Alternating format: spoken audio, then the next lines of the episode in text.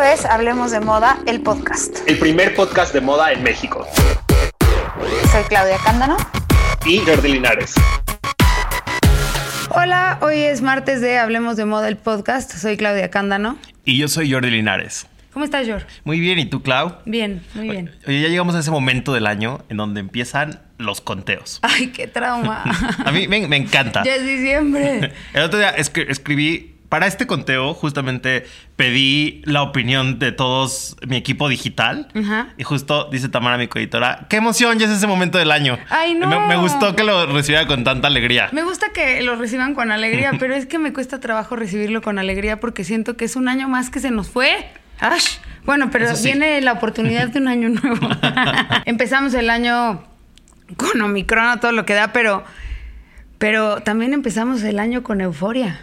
Empezamos muy bien el año con regreso de, de Euforia. Ese fue uno de los reestrenos, bueno, más bien de los estrenos en la televisión que me puso feliz, aunque no pone feliz esa serie de ninguna manera, pero en términos de moda es una gran temporada, la temporada 2, ¿no? Es una gran serie. Y como ya pudieron adivinar, vamos a hablar de los momentos virales de 2022 de moda y cultura pop. Así es. Y esta vez no en la emoción de euforia no vamos a hablar de nuestra Zendaya amada, vamos a hablar de Maddie. Maddie se llevó la temporada. eh, Qué bárbara, La temporada ¿no? 2 de Euforia. Es, es bárbara. Justamente tiene todas estas frases icónicas, empoderadoras, esta actitud que nos encanta. Eh, Hasta tiene una que le copia el look. O sea, ya, ya esto se vuelve. O sea, Maddie se vuelve sin querer, porque en la. Yo pienso que en la. Bueno, obviamente nada es sin querer en Euforia, pero lo que quiero decir es que la construcción para arriba de este personaje fue muy evidente en. En la segunda temporada, ¿no? Como que en la primera temporada estamos, estaba yo, por lo menos estaba dudosa de qué tan sólido ese- era ese personaje. Y de repente, pum, vale. Sí, y entonces y, y Pum Vale 2 le dan a ella el momentazo más grande de, de- moda Sí. en, en serie. Aparte, machó perfecto con todo lo que hemos vivido este 2022 y dos- desde 2021, esta tendencia de traer otra vez los looks vintage a, A la vida. a la vida, de ponerlos en el foco. Pues hay esta escena de Maddie Pérez en donde usa los vestidos de marca de su jefa, que todos son también piezas vintage, como... Como Chanel, Dior, Mugler. Me encanta cuando se prueba el vestido de. Bueno, esa escena que está en el vestidor jugando con estas prendas y se, y se prueba el vestido de lentejuelas. Y le. O sea, esa sensación que se le ve en la cara de no manches cómo esta ropa se ve así. Sí. Y es que ese es el factor de la ropa buena. Exacto, es el- ese es el efecto que tiene la ropa de lujo cuando... Y cuando digo la ropa Cuando buena, se la por- no dije de lujo justo porque di- dije ropa buena, porque una ropa bien cosida, aunque no sea de lujo, bueno, para mí ya es un lujo, ¿no? Pero sí. no es lo mismo probarte una prenda que hasta te la tienes que acomodar porque igual y tiene, no sé, una arruga rara, pero es una costura, no es una arruga, ¿no? A cuando te pruebas algo que cae perfecto. O sea, que te hace hasta cuerpo. Otro, otro Bueno, de ella los- tiene el bueno, cuerpo, ella trae- pero- tiene cuerpazo. Y también lo que se, se va poniendo, el vestido Mugler, el Kessler Gown, que es de, de 1991, este vestido con terciopelo y con eh, seda rosa. Es impresionante ese Es vestido. un luxazo Sí. también. Y el Chanel, que es un. Ese es el look de primavera, verano 1997, Ready to Wear, que lo usó Claudia Schiffer, ¿no? Sí, fue Claudia Schiffer. En la quien le dio pasarela, pasarela. Eh, y bueno, de- siguiendo con los niños de Euforia, que también siempre pasa esto, que cada que sale temporada de Euforia se vuelven eh, fashion boys todos. Entonces todo el mundo lo quiere en sus desfiles, los quiere en sus eventos. Y A todos, además. Sí, y uno de ellos fue eh, Angus Cloud, que yo amo a Angus Cloud. Yo amo a Angus Cloud. Porque es como su personaje, su actitud es tal cual como su personaje. Les voy a decir algo. Si no han visto Euforia 2, tápense los oídos porque este es el spoiler más grande de Euforia 2. Es la peor parte de la serie. El final. Cuando muere mi favorito. Pero no, no va a morir, claro, porque es el favorito de todos, entonces lo No. tienen que hacer Él sobrevivir. no, su hermano. Ay, Ash. ¿cómo- Ash, ajá. Ashtray, es que además Es que que- se llama Ashtray me parece grave, pero cuando muere Ash sentí que se me rompió el corazón en mil pedazos. A ver con qué nos sorprenden en la 3. Además, ¿qué tal que mi favorito es un gángster juvenil? O sea, qué horror. Pero, de buenos sentimientos.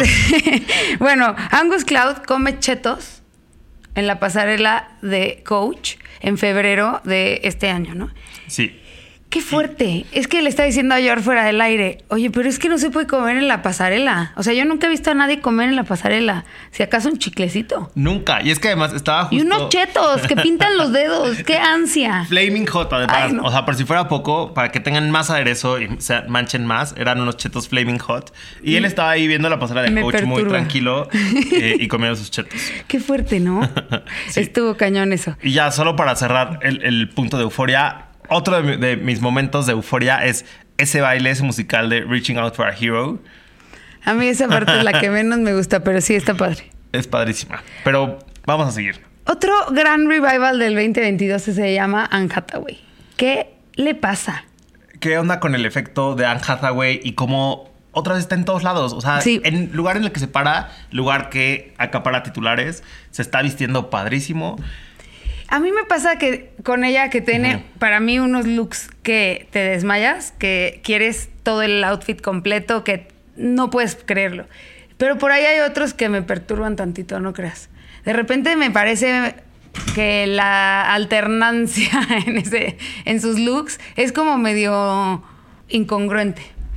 No sé por qué, pero me- esa es como la sensación que me da. Como que dijo, Ash, no sé qué ponerme. Y se puso algo que, ¿qué? ¿Pero por qué te pusiste esos colores? Pero a ver, vamos a, a ver, vamos a hablar de algunos looks específicos. Es que Yo uno de esos es el que me pone mal. El, o sea, para mí uno de los primeros en donde llamó mucha atención fue durante el desfile de alta costura de Valentino en la Plaza de Sevilla. Sí. Que llevaba todo rosa, el Barbiecore en todo rosa, con las plataformas. Y entonces hay fotos de ella ahí que, que estaban muy padres. Me encantaba ella como turista ahí tomándose fotos, tomándose selfies. Y ese fue como uno de los que abrió su temporada de Anne Hathaway. Por ejemplo, ese, ese ese look me parece increíble, pero no se me hace que sea el look para ella. O sea, el tema de la cintura para arriba y el pelo tan oscuro y así se ve increíble. Pero la plataforma y la pierna tan flaquita, tan blanquita, se me, me dio ansiedad. Dije, tiene frío, Anne Hathaway, tiene frío. A, a- a mí me encantó. Eso fue lo que me perturba de ese look, que se le ven las piernas rarísimas. No sé si se, es que sabes que se le ven cortitas con esa Con ese con ese plataformón, plataformón, con todo el- como que le corta la patita, no sé, se me ve, se, se me hicieron unas piernitas de pollo ahí. Pero ahí yo creo que fue como Pero el, es el- emblemático el look. Sí, y aparte fue como el, el indicio de, a ver, otra vez Anne Hathaway en pasarelas, otra vez está aquí en la moda 100%. entrando duro. Y el runway en donde definitivamente captó todas las miradas fue en el de Michael Kors, porque volvió a ser Andy Sachs. Tra- traía un look que era igualito al de Andy Sachs, se sentó al lado de Anna Wintour. Cuello de tortuga negro, eh, chamarra café. A mí ese look me parece increíble. O sea, me gusta muchísimo. Siento que yo le hubiera soltado el pelo para que ya fuera Andy Ah, al sí. 100. Pero ese look se le ve increíble y siento que esa es su personalidad. El look rosa no siento que es Sí, su personalidad. razón. De hecho, sí, eh, creo que va Siento más que hacia la forzó muchísimo. Eh, pero también le gusta meterle color, ¿eh? O sea, en estos que ha estado experimentando este año, de pronto ha salido con vestidazo amarillo en un evento de Bulgari, con... El vestidazo amarillo del evento de Bulgari me fascina. Ujú, Aunque ahí no me gustaba mucho el, el peinado. eh, A mí tampoco. Y luego también, no con qué programa llevó un, uno de Jonan Cowan, creo, como de cuadros de colores. Ese es el que no, Está- ese ah, es el es que, no, me te gusta, sí. Te voy a decir porque Es el que menos me gusta a mí que- tampoco. Siento que su personalidad, bueno, no sé si ya cambió su personalidad, pero siempre la vemos como en otro tipo de look. Estos looks los siento como muy, bueno, no sé, pero no me, no me encajan con, su- con ella, Sí. ¿no? Pero otro, otro gran look fue en We Crash. Ajá. Todos sus looks están cool en la, en la serie, ¿no sientes? Sí, pero es que ahí es, tiene esta alma Tuluminati. Es... Ajá, pero sí, sí la veo, o sea, sí veo a la, a la esposa de del de WeWork ahí, pero la veo a ella también. O sea, como que siento que ella metió mano cañón. Y se, se ve guapísima en We Crashed. Eso sí, ¿eh? Cuando Como entran que con todos los looks look- son padrísimos. Cuando entra con un look que es una, una camisa como, pues sí, como de encaje y seda así, y unos jeans a la cintura, y se ve guapísima. Ese me parece un gran look de la, de la serie, pero ese look lo podría usar Anne Hathaway en, en su casa. Porque además también lo que pasa con su personaje es que son looks como relajados, pero Ajá. muy elevados al mismo tiempo, ¿no? Sí. Es como se puede poner jeans, pero una gran blusa, o puede tener un vestidazo e ir descalza. Sí, es que... Entonces, tie- y además lo que me gusta más es que me, me fascina cómo ella le dio la vuelta al tema de la edad sin decir nada. Ajá. Es como, yo sigo siendo guapa, cool, joven, tal, tal, tal, pero tengo estos años y además no se ve que le afecta la edad, en, o sea, porque no se ve súper mega botoxeada. Todas estas cosas que hemos hablado de Sí. otras, eso es lo que hace que ella se vea más cool todavía. Claro. Porque la ves y es la misma en Hathaway de en su gran momento. Ajá. Eh, de- y ha hablado mucho ahorita, justamente recibió el premio de LUS eh, en los Women in Hollywood, en donde habló de la época en que la odiaban. Entonces, yo no sabía tanto esto, pero hace Sí, 10 es que años fuerte. hubo un movimiento muy duro después de que hizo Devil Wears Prada y que le estaba yendo muy bien. eh, después de que ganó el Oscar por Los Miserables, Ajá. hay un movimiento de, de odio muy grande hacia Anne Hathaway. En donde fuerte, ¿no? sí, Porque entonces, además le decían sobrevalorada, le decían eh, que era insoportable, pero justo fue puro odio del internet y desapareció un ratito porque sí le afectó mucho, obviamente, todo este esta odia, el hate away, le decían. Ah, y cero se me hace hateable. O sea, esa sonrisa se me hace preciosa y además como que te conecta luego, luego, ¿no? Como que dices, ah, sí me cae bien Anne Hathaway. Sí. Y ahora vamos a otro momento que a ti te tocó vivir en vivo, A mí me encantó ese momento. eh, que fue padrísimo y rompió las redes, eh, incluso nuestras redes. y empezó, no, rompió las redes y con- empezó, ah, con, empezó nuestras con redes. nuestras Por redes. favor, Jordi, no te equivoques. Dana Paola y Kim Kardashian en el desfile de aniversario 25 de la Baguette de Fendi. Qué bárbaro. Además, Dan- Dana Paola se veía muy cool en ese desfile. Estuvo bien padre que fuera una de las invitadas importantes del desfile. En el front row de, de Fendi estaba eh, Sarah Jessica Parker, por, por supuesto, por porque se sí. estaba festejando a la baguette, que es un, un momento icónico también de la serie este, Sex and the City. Y estaba Kim Kardashian, que se veía también muy espectacular. Acababa de ser ese momento, bueno, no había pasado tanto tiempo de este momentazo de, de la Met Gala. Entonces estaba, todos estaban en su momento, Sí, creo. y o sea, Dana Paola es la primera mexicana en ser embajadora global de Fendi. Eso Eh, me parece increíble sí, también. Es, es padrísimo. Estuvo increíble, la verdad, este desfile fue muy impresionante y esta foto estuvo cañón porque fue viral. Nosotros fuimos los primeros en postearla, los primeros en tenerla. Y fue, un heavy. momento memorable. Sí, sí fue heavy. Luego, este momento, de este ya hablamos, así que lo vamos a pasar rápido, pero no podíamos dejar de mencionarlo, que es Bella Hadid en el desfile de Coperni. Creo que ese es uno de los grandes momentos de la moda en la historia. O sea, hacer un vestido. Bueno, Bella Hadid así. eh, yo creo que esta temporada. eh, Spring Summer 2023 en, Ah, en septiembre. Sí, fue la temporada Fue la de temporada Bella de. Bella, o sea, yo nunca la había visto caminar en tantísimos desfiles, fue muy impactante, pero este de Coperni me parece que sí rompió las expectativas de cualquier show. Hacer un vestido instantáneo que además luego lo caminó y se le veía impresionante, es muy, muy, muy justo cool. Estaba leyendo que lo que le rociaron, o sea, ese líquido que le echaron encima, Ajá. tiene, tiene fibras sintéticas que en una solución de polímeros que cuando entra en contacto con la piel evapora la parte líquida y queda, Y se queda lo sólido. Ajá. Ajá. Sí, es como demasiada ciencia. Pero qué cañón, Pero guau, porque qué es que no- nunca pensamos que la moda está también basada en ciencia. Sí. No, como esta- estos momentos que nos dicen que la moda es súper banal y que la moda qué y tal, tal, tal. Aquí es cuando dices, pues ni tan banal, mijos, porque el que hizo este vestido le estudió. Mucho. O sea, y que se le haya ocurrido además hacer ese vestido con este tema químico, está cañón. Yo, yo lo que no entendía, ¿sabes qué me costaba mucho trabajo entender? La parte de la falda. O sea, ¿cómo, cómo es que no quedaba pegada toda? Porque quedó perfecto el vestido. Claro, pero ves como cuando lo están haciendo lo empiezan a, a A- poner, a a moldear moldear, un poco, en ¿no? la cadera. Y entonces ahí se empieza a hacer sólido. Sí. O sea, hay que, yo es que yo he visto ese video, no sé, 200 veces o más. Y además se me hace cañón que la gente Sí. lo, lo comente aún sin saber nada de moda ni les interesa la moda, ¿no? Sí, es el, gran, es el gran impacto de ese vestido, ¿no? Y bueno, este momento me fascina porque además como lo puso Jordi en la escaleta es priceless. Lenny Kravitz en Miss Quack. me parece preciosísimo.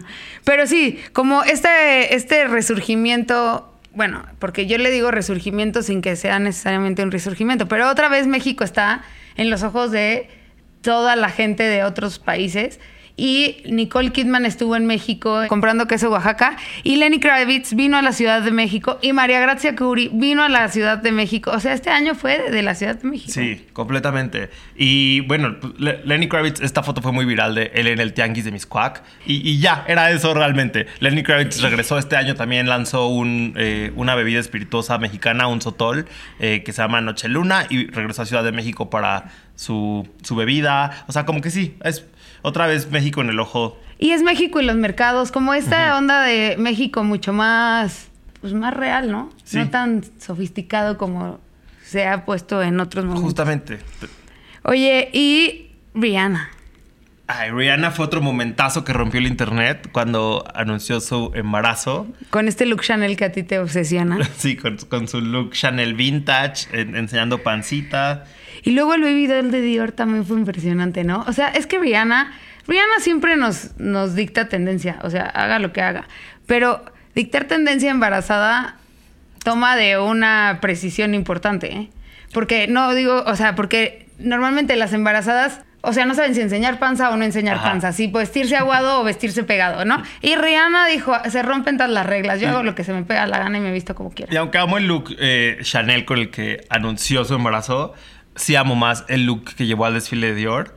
Que imagínate, de por sí, a ver, es Rihanna, obviamente, esperas a Rihanna para esperar tu show. Pero si es Rihanna embarazada, con mayor razón la esperas. Entonces, el show se retrasó 45 minutos porque no llegaba Riri y llegó en el baby doll de, transparente de, de Dior, eh, con, pues sí, con lencería abajo y botas altas. A una embarazada se me hace una falta de respeto que todo el mundo te esté esperando en el desfile Sí. y tú llegues tarde en un baby doll. Chula. O sea, ¿cuánto te pudiste haber tardado en ponértelo? Pero eh, se tardó en el make-up. Tampoco yo. O sea, se me hace muy excesivo, pero sí se ve impresionante y se ve preciosa. Sí. Y es que ahí sí, así, si te vas a ver así, dan ganas de estar embarazada, ¿no? Ah, Es que dices, ¿cómo, ¿cómo usas ese look? Y eso que yo nunca quiero estar embarazada, porque yo nunca quiero tener hijos, pero qué cañón, ¿no? Pero sí, sí, te vamos a ver en un baby doll de Dior. Sí, y bueno, y también el look de Chanel. Cuéntanos de ese look de Chanel, George, porque creo que es importante hablar de ese look. Ah, es bueno. un look vintage. Sí, pues justo el look de Chanel es este saco de tweet rosa eh, de la época de Karl Lagerfeld. Es del Fall Winter 1996. Y también lo que, o sea, algo como muy llamativo era la cruz de la croa que tenía en... que le colgaba en la pancita. Porque también dicen que ahí era como una referencia a esta primer portada de Anna Wintour en Vogue, que también es con Christian Lacroix. Entonces, había muchos mensajes ocultos de la moda en esa foto. Y me gusta que Rihanna siempre está, bueno, su stylist siempre está como muy, o sea, haciendo un statement en cada look y contando una historia. No sé si en todos los looks, pero en muchos de sus looks está contando una historia que tiene, que está vinculada con la moda. Eso está cool. Y regresamos al tema de la moda vintage, porque justo Rihanna tiene compradores especializados eh, que le buscan su ropa vintage. Eso, eso qué bien, ¿no? Que este 2022 se re- tiene como un revival la moda vintage, que lo había tenido como en el 2010, 2012 por ahí. Y ahora retoma esta idea de la ropa de segunda mano, la ropa este pre- pre-owned, la ropa vintage y me parece padre. Me gusta mucho a mí también. Ahora vamos al siguiente. El siguiente fue este momentazo, otra, otra foto muy viral, que son Selena Gómez y Hailey Bieber juntas en, en la gala de, De del la Museo de la Academia, ajá. sí. Me parece un statement preciosísimo. Porque además venía, venía este, Selena, estaba por estrenar su documental en el que habla, váyanlo a ver porque vale la pena muchísimo ver ese documental, pero tiene un momento en el que habla de este rompimiento con Justin y tal. Y antes de que la gente empiece a decir lo que tengan que decir, de que, ah, es que Selena no ha superado a Justin, me tomo una foto con su esposa, ¿cómo de que no? Claro, no, y todo vino a raíz también del podcast de Hailey Bieber, en donde ella dice que ella nunca fue la tercera entre En Justin y Selena. sí, no, para nada. Que ella tuvo lo suyo con Justin cuando ella había tronado con Selena. Y entonces todos los fans de Selena fueron a atacar a, a Hailey Bieber, aún con este comentario. Y Selena tuiteó, que, o sea, subió un video diciendo que Es no verdad. esperaba eso de sus fans, que no, o sea, que no pueden, si apoyan su marca y lo que ella hace, no pueden apoyar estos discursos de violencia. Y siguieron los ataques. Entonces, Next thing, va y se toma una foto con Hailey y las dos estaban guapísimas, sobre todo, eh, bueno, no sobre todo nadie, no, las dos se veían muy guapas. Jordi, no digas Solo eso, quiero no decir- quieras poner quiero otra decir vez un Que trae cada una. Selena trae un traje Armani negro con collares Cartier, que aparte aquí hay un detalle de moda que me gusta. Ajá. Y Hailey Bieber trae un Saint Laurent con una garantía de Tiffany. Entonces amo que así, una en Cartier y otra en Tiffany. Sí, es como amigas y rivales. Sí, exacto. Pero me, No, me pero encantó el gesto bonitos. de Selena, justamente. Es un buen gesto de ambas, ¿no? De Como dos, de sí. decir, o sea, una dice, yo no me metí ahí, la otra pone sobre la mesa que no hay que hacer discursos de odio y que esto, o sea, no hay forma de que eso esté bien. Y luego las dos, o sea, lo que me hubiera gustado es escuchar la conversación de, hola, hola, Sí. oye, nos tomamos una foto y ya callamos a todo el mundo, por Sí. favor. Órale, va. Lo o sea, importa- ¿quién habrá tenido la idea de la foto? ¿Quién sabe? Lo padre es la madurez con la Porque que lo además la tomaron. Yo creo que subieron, Selena, es que las dos Selena- lo subieron, ¿no? Al mismo tiempo, siento. La, la subió el fotógrafo. Ellas Ah, no. ellas no la subieron, ¿ninguna de las no. dos? Mm, mm. Siento que la vi. Ah, no, no, tienes razón. Sí. La viste en todos lados, eso no, sí, la vi en todos lados, pero sentí que la había visto en el, en el Instagram de, de Hailey Bieber, pero no, ya me di cuenta que no. Ahora, hablando de Selena Gómez, también formó parte de un grupito muy interesante en la boda de Britney Spears. Sí. Que era como este grupo de las top celebs que eran eh, Madonna, Drew, Drew Barrymore, Barrymore. Paris Hilton, Donatella Versace y Selena Gómez juntas. Sí. Como que. Ay, sí, no me hubiera imaginado a Selena en ese combo. Bueno, a mí me, se me hace súper bizarro el combo. sí, está, O sea, no entiendo por qué Drew Barrymore, por ejemplo, está ahí en ese combo. No me explico a, a Donatella. O sea, como que me cuesta trabajo, no creas. Como que me tardé en captar. Ajá. ¿Por qué fueron ellas todas a Sí. esa boda? Pero luego es padre como de, wow, pero es que, o sea, todas aman a Britney. Claro, y todos eran, y todas son iconos Sí. de, de una u otra manera. ¿no? Donatella le hizo el vestido. Ajá. eh, y pues también Paris Hilton iba en Versace. Ajá.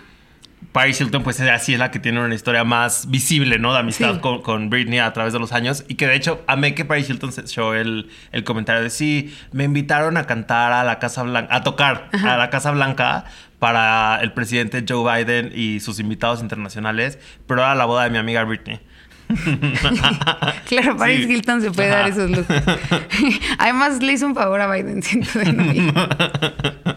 Oye, pero bueno, y Madonna iba en un dris.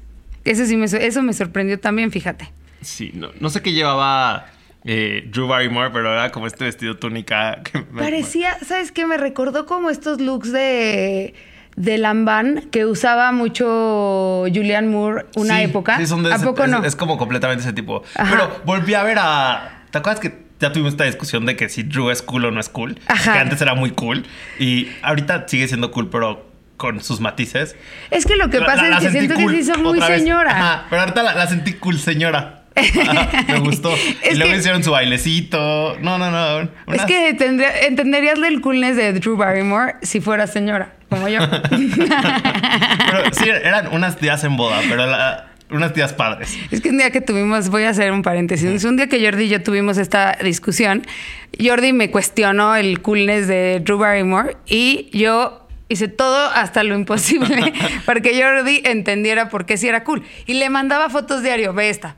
Ve esta. Porque además, curiosamente, ya ven que nos escucha el internet, me llegaban todos los looks más cool de Drew Barrymore para que yo pudiera reenviárselos a No, y Jordi. acabé cediendo completamente. O sea, ahora tengo una obsesión con Drew Barrymore. Sí. Justo es de las estrellas que era muy, muy cool.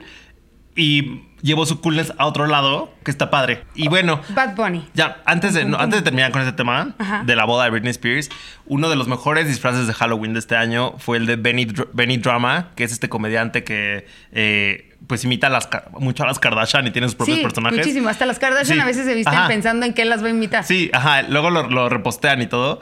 Y él y sus amigos se vistieron de la boda de Britney Spears, de todos estos personajes. Y Drew Barrymore lo reposteó porque Ya. les quedó increíble. Sí, les quedó increíble. Oye, vamos a Bad Bunny, mi amor. Bad Bunny, lo queremos Ay. mucho. Es que. Y sea, en Jacquemus lo quiero más. Justamente fue es el- que el quiero cambiar perfecto. Titi me preguntó por siempre, nada más por verlo vestido en Jacquemus.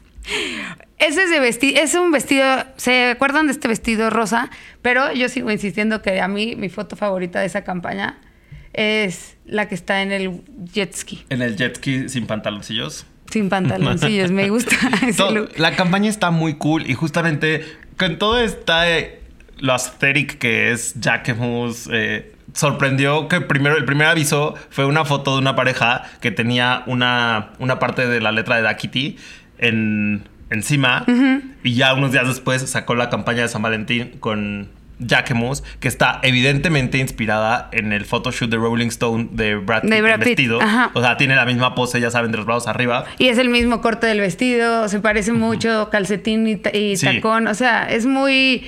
eh, Se ve la referencia, pero me gusta porque la hicieron suya. O sea, la referencia no se ve copia, sino que Justo la no hicieron copia. su ¿Te acuerdas pertenencia. Que, que Brad Pitt estaba en, en la nieve Ajá. y aquí están en un ambiente completamente, pues sí, de, de las playas del sur de Francia, más. Es que eso es lo que te digo, Ajá. como es una referencia muy clara, Sí. pero no, no se ve una copia, Sí. que eso está bien bonito. Y luego otro momentazo de Bad Bunny, hablando de Bad Bunny y Brad Pitt y su unión, es cuando es la... En las alfombras en las rojas alfombras de rojas. Trembala. Ajá, me encanta. Sí.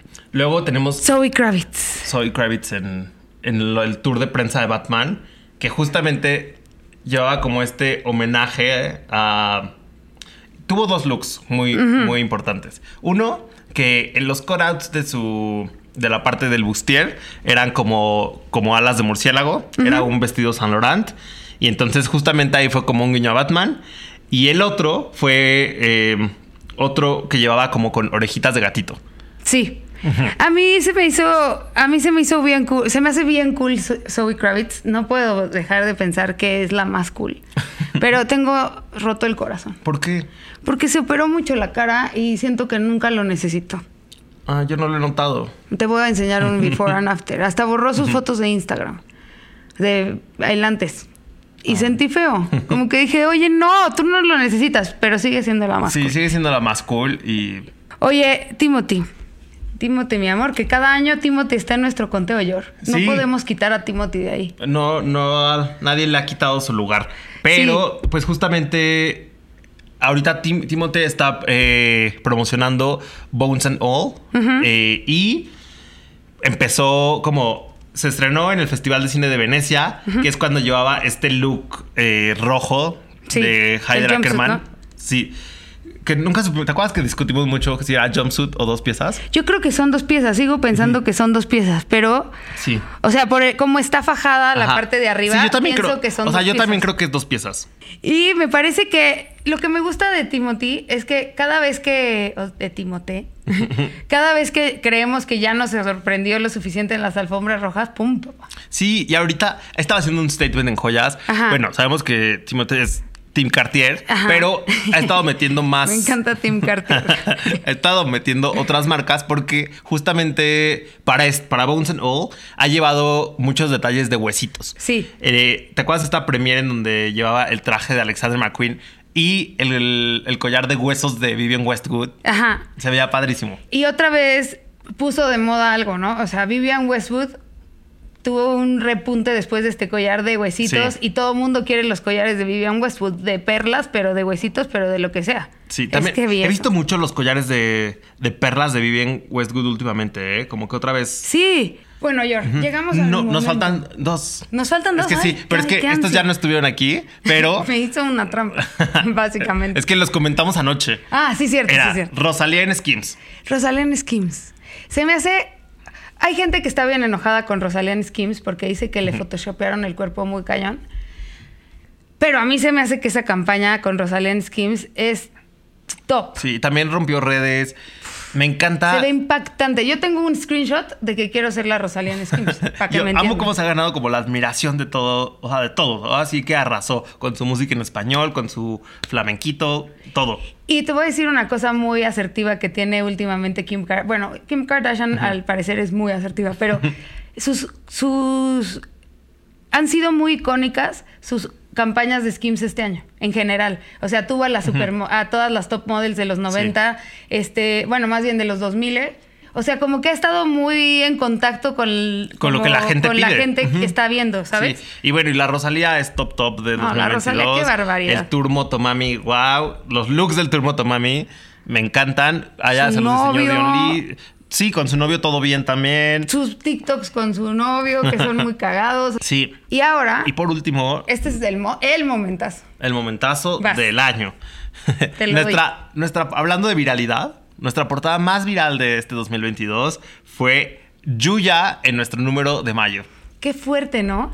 Esta, a mí me encanta esta portada y le voy a dar el crédito a Jordi porque él tuvo la idea y se me hizo una super idea. Cuando estuvimos hablando de eso, él y yo primero, él y yo solos, y dije, es que se me hace grande, ¿no? Y lo puse en el chat que tenemos con los demás y todos como que nadie dijo que no, porque siempre hay opiniones encontradas, ¿no? Como de sí, no, pero todos estábamos de acuerdo que esto iba a romper las redes. Y sí, así fue. Y, y sí, lo, sí lo logró. o y sea, además también- era eh, porque es mamá, está muy into ser mamá, estaba padrísimo. Claro, es como una mujer que admiramos por lo que ha logrado en sus redes, por empresaria, por, por todo, eh, por la buena vibra que transmite. Y sí, pues muchas gracias también a Yuya por la confianza, porque sabemos que hace muchos años que no apareció en una revista. Sí. Y entonces lo hizo con nosotros y fue muy importante y muy Y especial ese además creo que nunca había aparecido en una revista de moda, ¿no? Entonces eso Sí. también es, es otra cosa cool. Y bueno, ese vamos a quedarnos con ese Exacto, momentazo como sí. nuestro favorito. Es mi no momentazo voy a dar favorito. opciones. bueno, pues esto fue Hablemos de Moda, el podcast. Ya se acabó el año y pues nos escuchamos pronto. Bueno, gracias. Bye. Adiós. Esto es Hablemos de Moda, el podcast. El primer podcast de moda en México. Soy Claudia Cándano. Y Jordi Linares.